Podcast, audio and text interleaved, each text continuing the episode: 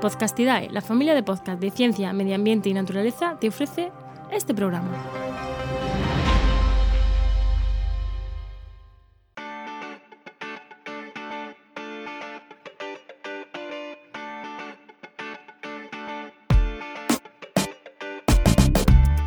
Esto es Vendrán lluvias suaves, el podcast sobre sostenibilidad y gestión empresarial de Paula Baldó. Muy buenas, bienvenido, bienvenida a un programa más de Vendrán lluvias suaves. Si escuchaste el programa anterior, estuvimos hablando de greenwashing y cómo podía afectar o, o cómo podía verse a nivel de empresa. Y hoy vamos a trabajarlo un poquito más y ver cómo podemos hacer una buena comunicación ambiental de todo lo que hacemos en nuestro negocio sin que nos acusen precisamente de eso, de greenwashing.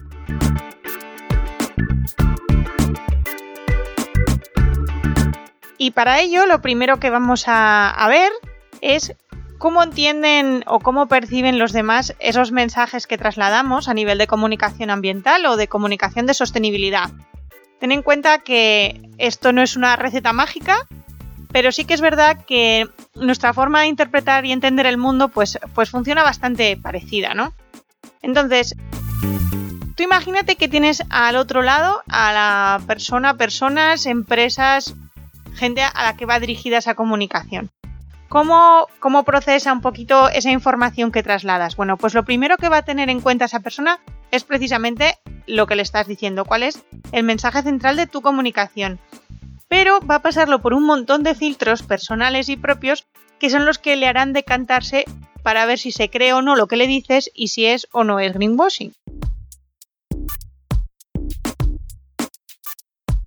Uno de los criterios o de los, de los filtros por los que pasas a esa comunicación, ese mensaje que le estás mandando, es su criterio sobre la responsabilidad ambiental.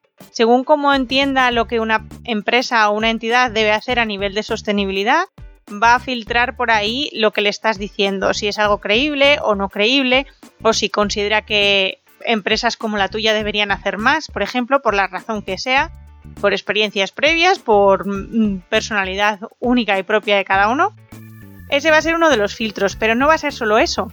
También otro filtro muy importante y en el cual tú no vas a poder controlar absolutamente nada, esto va a escapar de tu control al 100%, es el grado que tiene de confianza en las empresas.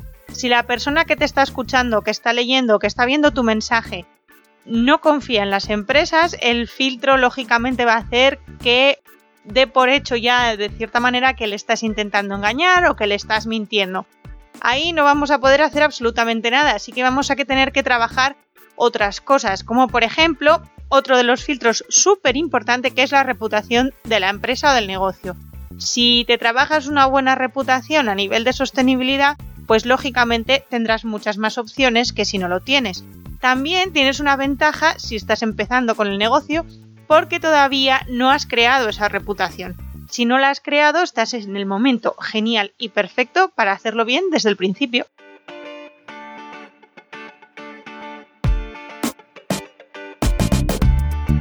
Pero no nos podemos quedar aquí. Hay otro filtro muy importante que es el entorno del negocio. En qué situación, en qué momento está, si es un momento de crisis, si no lo es, si el, negocio está bien, no está bien, si es un momento en el que se lleva mucho un tema o no se lleva. Eso tampoco no, no está en nuestro control, pero lo que sí que podemos controlar, y esto es muy importante y es una de las cosas que voy a adelantar, es el tono. Es súper importante en qué tono traslademos ese mensaje. Si es alineado con la persona que lo está recibiendo, vamos a tener muchísimo más éxito que si no. Y con todos estos filtros, más los prejuicios que tiene cada uno, más la forma de ver el mundo que tiene cada persona, son los que van a hacer una coctelera brutal y a partir de ahí va a decidir si eso que le estás contando es greenwashing o no. Probablemente te estés pensando y te estés preguntando, vale, ¿y entonces cómo lo hago? Porque es dificilísimo, dificilísimo conseguir pues que, que la empresa o que la persona nos crea y no piense que estemos haciendo greenwashing.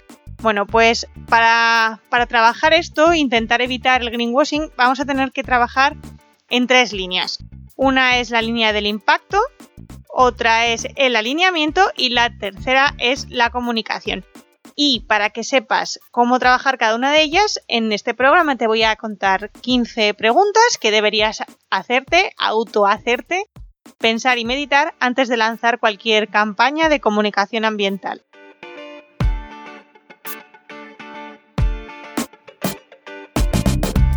Y empezando por la primera, que va en la línea de trabajar el impacto de nuestros mensajes y de nuestra comunicación ambiental o de sostenibilidad, la primera pregunta que tienes que hacerte es, ¿es el tema de tu mensaje un logro de sostenibilidad significativo?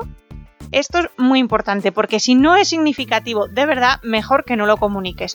Porque las posibilidades de que la gente vea a través de tus palabras y pierdas la confianza que tienen en ti es bastante alta. Así que, si no es el caso, da un paso atrás, desarrolla una iniciativa que tenga un impacto real y a partir de ahí empieza a hablar de ella. La segunda pregunta es, ¿el problema que estás abordando, que estás tratando, es importante realmente para tu negocio? No solo nos vale que nuestro logro en sostenibilidad, nuestro gran éxito que estamos comunicando sea significativo, sino que realmente sea importante para el negocio. Tiene que ser un problema que esté directamente relacionado con el negocio principal y que además cause preocupación o interés o tenga algo que ver con, lo que piensan las partes interesadas o tus grupos de interés. Porque ¿qué pasa? Que si no está bien enfocado, tu mensaje se puede percibir como ese intento de distraer sobre un problema real, principal, que ellos consideren, y que estás intentando, pues eso, apuntar lejos para que no miren en otra zona que a lo mejor podría ser un pelín más dolorosa. Una tercera pregunta es si has invertido recursos significativos a nivel de tiempo, de fondos económicos, de personas en eso que estás comunicando. Plantéatelo bien, mira a ver cuánto tiempo, cuántos recursos has gastado en esa iniciativa que estás queriendo mover o promover o, o contar, porque si no ha habido una cantidad de recursos significativos, lo más probable es que no tengan el impacto suficiente como para que merezca la pena comunicarlo. Esto no quiere decir que te tengas que gastar un dineral o que tus iniciativas tengan que ser de cientos de miles de personas participando. Eh, tiene que ir un poco acorde con el negocio que tienes. Si tu negocio es pequeñito y tus recursos son pequeñitos, por poco esfuerzo que hagas, enseguida se va a percibir como una gran inversión. Así que no te preocupes por eso tampoco en lo que es a números generales, pero sí que tiene que ser una, algo que en relación a lo que tú eres capaz, pues sí que se note que hay un poco de esfuerzo. Otra pregunta importante y que es de las que duele. Piénsate realmente si te estás gastando más dinero en la comunicación de la actividad o del impacto o en, la propia actividad. Si, si te has gastado o te estás gastando más dinero en la comunicación que en el esfuerzo real de lo que llevó la iniciativa, es bastante probable que el impulso sea por más por reputación que por una preocupación real, ¿no? Por la sostenibilidad, por el impacto ambiental. Eso es un cartel de greenwashing en la puerta de tu despacho asegurado.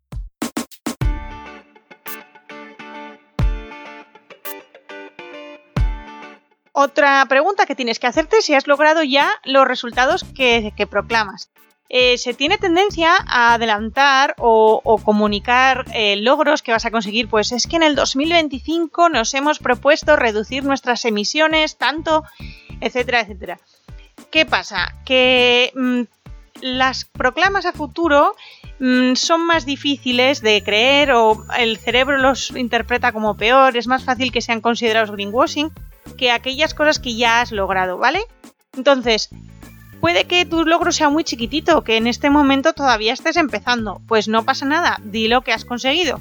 Si además tienes alguna cosa a un plazo más cortito o que pueda demostrarse que va muy bien encaminada, como por ejemplo, quiero reducir tanto mis emisiones en 2025, pero es que en 2020 ya casi estoy ahí, pues oye, aprovecha y comunícalo.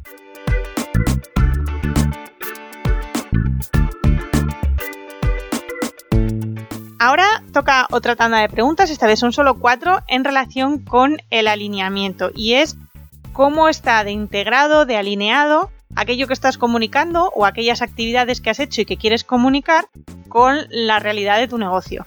Y la primera pregunta en relación a esto es si has trabajado con múltiples departamentos o áreas de tu empresa en esa actividad o en esa iniciativa, porque si no lo has hecho mal, ya te lo digo de antemano. Una iniciativa con un impacto significativo implica que haya que colaborar, que trabajar entre departamentos, entre personas, eh, sectores incluso, así que dale una vueltita y piénsatelo bien. Siguiente pregunta. ¿Otras actividades de tu empresa son consistentes con el mensaje? Esto es muy importante. Tienes que revisar si el resto de tus productos o de tus servicios, tus formas de adquisición, de compras, tus políticas, a ver si alguno corres el riesgo de que entre en conflicto con ese mensaje que estás queriendo transmitir. Si es así, antes de realizar ningún tipo de comunicación, asegúrate de que lo alineas todo y que vaya todo de forma consistente con el mensaje.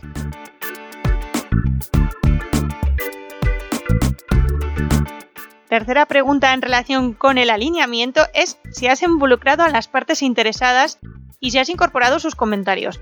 Los grupos de interés, las partes interesadas dan muchísima información, nos dan muchas perspectivas que a lo mejor para nosotros serían difíciles de ver porque ven nuestro negocio o nuestro proyecto desde otro, desde otro punto de vista o desde otra perspectiva y pueden ayudarnos a que nuestra iniciativa pues sea más impactante o que además nos den una orientación incluso sobre cómo tenemos que comunicarla para que sea más, más precisa o más acorde con lo que os están pidiendo o nos están pidiendo. Así que aprovecha sus comentarios, habla con ellos, conóceles bien e investiga lo que necesitan.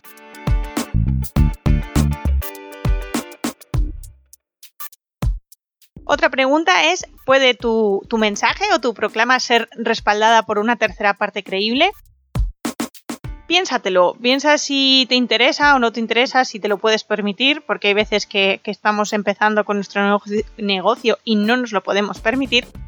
Pero si podemos, si hay algún grupo o entidad o asociación que sea creíble, que pueda aportar comentarios, que pueda comprobar todo eso que estás contando a nivel de sostenibilidad, pues mm, aprovecha y si puedes hazlo y que te lo revisen porque además te pueden ayudar a identificar pues algún signo de greenwashing que inicialmente no te dieses cuenta.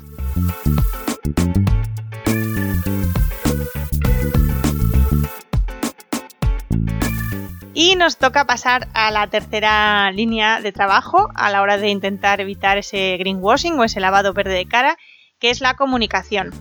Eh, son cinco preguntitas que te tienes que hacer en relación con la comunicación y la primera es una muy sencilla y al mismo tiempo muy complicada. ¿Es, ¿Es, fácil para la gente entender tu mensaje y su importancia?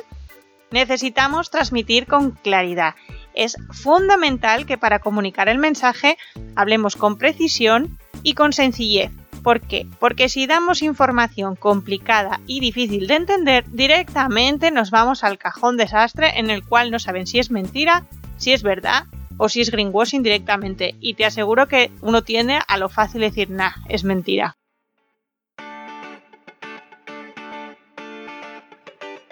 La gente considera a tu empresa de confianza. Eso es lo que te hablaba al principio. Tienes que transmitir confianza. Si no confían en ti, por muy buena que sea la iniciativa de sostenibilidad, la gente puede presuponer directamente que es greenwashing y va a llevar muchísimo tiempo y mucho esfuerzo demostrar que están equivocados.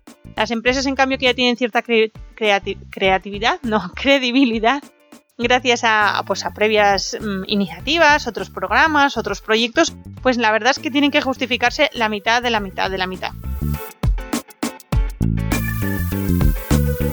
Otra cosa importante que te tienes que preguntar es si tienes datos que apoyen tu mensaje. Tienes que intentar tener medidas formas de calcular, de medir el impacto o ver si puedes corroborar lo que estás trasladando con datos reales. ¿Por qué? Porque no tener datos mm, puede dar la sensación de que la idea sea falsa, puede dar la sensación de que, de que sea greenwashing y además también es mucho más difícil sin datos comunicarla bien. Entonces aprovecha, busca esos datos, eh, no te preocupes por la complejidad técnica, eh, siempre puede haber alguien que te, que te pueda echar una mano e intenta a partir de esos datos construir ese mensaje. Porque la gente que nos interesa mm, el tema de la sostenibilidad, cuando alguien nos lo cuenta, lo primero que miramos es, vale, ¿y los datos que lo demuestren dónde están?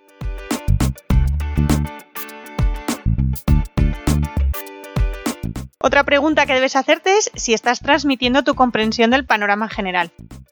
Al describir un producto, las empresas suelen destacar una función, una característica individual. Por ejemplo, pues en un, móvil a lo mejor pues que es más ligero, que tiene mejor calidad de pantalla. Pero ahora mismo, en el entorno en el que estamos, es un poco difícil eh, em, centrarnos solo en una característica, porque el que está ahí al otro lado puede preguntarse, vale, muy bien, es más ligero, genial. Pero ¿qué pasa con el proceso de producción? ¿O qué pasa con los residuos que genera este producto, este servicio? Qué, comportamientos eh, se asocian con el uso de este producto, de este servicio. Si nos centramos demasiado en un único atributo en concreto, lo que puede hacer es que mm, los demás atributos o características positivas que tengan sean un poco menos creíbles. Entonces está muy bien que demos mm, un pro o un poco de valor a ciertas características concretas, pero mm, no hagamos un, mundo de una sola característica fantástica de nuestro producto, nuestro servicio, sino que también eh, hagamos un poco, hablemos un poquito de lo demás. Y con esta última pregunta cerramos el programa de hoy. Esta es fundamental y es el mensaje es honesto, se glorifica a sí mismo, ojo con presumir. Presumir es un desvío de cualquier situación, especialmente en este ámbito, ¿vale? Entonces, si, realmente nos preocupa eh, el problema que tenemos a nivel de sostenibilidad, intentar ponerte muchas medallas en, en, este tema te va a hacer sonar como si no entendieses lo grave que es la situación y además da sensación de ser poco creíble. Te lo comentaba también en el programa anterior, ¿no? Cuando uno intenta ser como el mejor de la clase y compararse con la competencia y decir, no, es que yo lo hago fenomenal y los demás no lo hacen tan bien o lo hacen fatal. Es muy raro mm, que podamos demostrar esa, esa línea al 100% y aunque pudiésemos, no es muy adecuada porque hace que a nadie nos gustan los fardones y los farrucos, ¿verdad que no? Y nada más, esto es lo que te quería contar en este programa de hoy, espero que te interese. Si quieres, te voy a dejar eh, un resumen de estas preguntas eh, con un enlace en las notas del programa para que las tengas ahí a mano y te, y te las puedas pensar o cuando las necesites. Y encantada de haber estado contigo un día más, un programa más. Nos vemos en el próximo. Hasta luego. ¿Y qué nos traerán las próximas lluvias suaves? En el próximo programa te voy a comentar un poquito qué es un análisis de ciclo de vida, para qué sirve, para qué no sirve y por qué es una herramienta súper útil a nivel de sostenibilidad. Si te ha gustado este programa, puedes suscribirte a través de cualquiera de tus servidores y servicios de escucha de podcast habitual, porque prácticamente estamos en todos. Puedes seguirnos en la web www.podcastidae.com barra lluvias y también puedes seguirme en Twitter en arroba pulitarocks. Y si lo que te apetece es mandarme un correo, dejarme un mensaje que no sea por Twitter, etcétera, etcétera, preguntarme lo que te dé la gana sobre sostenibilidad, incluso proponerme algún tema para tratar o alguna cosa que quieres que comente en este podcast, Encantada atenderé todas las peticiones que estén en mi mano y puedes hacerlo a través del correo electrónico lluvias suaves todo junto gmail.com.